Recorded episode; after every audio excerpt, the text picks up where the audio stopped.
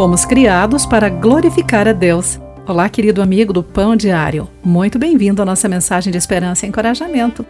Hoje lerei o texto de Cindy Casper com o título Dando Crédito.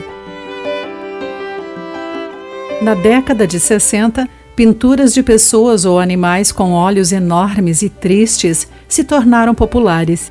Alguns as consideravam bregas ou cafonas, mas outros gostavam muito. Quando o marido de uma artista começou a promover as criações da sua esposa, o casal se tornou bastante próspero. Mas a assinatura da artista, Margaret Kane, não aparecia nas obras. Em vez disso, o marido dela apresentava os trabalhos como se fossem seus. Receosa, Margaret omitiu a fraude por 20 anos, até o fim do casamento. Foi preciso levar tintas ao tribunal para provar a identidade da verdadeira artista.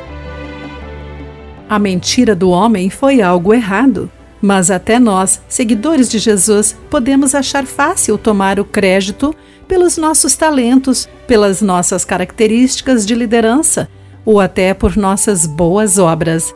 Mas essas qualidades só são possíveis pela graça de Deus. Em Jeremias 9, o profeta lamenta a falta de humildade e o coração obstinado do povo. Segundo o Senhor, não devemos nos orgulhar da nossa sabedoria, força ou riquezas, mas apenas de saber que Ele é o Senhor, que demonstra amor leal e traz justiça e retidão à terra. Nosso coração se enche de gratidão quando percebemos a identidade do verdadeiro artista. Toda dádiva que é perfeita vem do alto, do Pai, de acordo com Tiago 1,17. Todo crédito, todo louvor pertencem ao doador das dádivas. Querido amigo, guarde isso em seu coração e ore a Deus assim, Pai.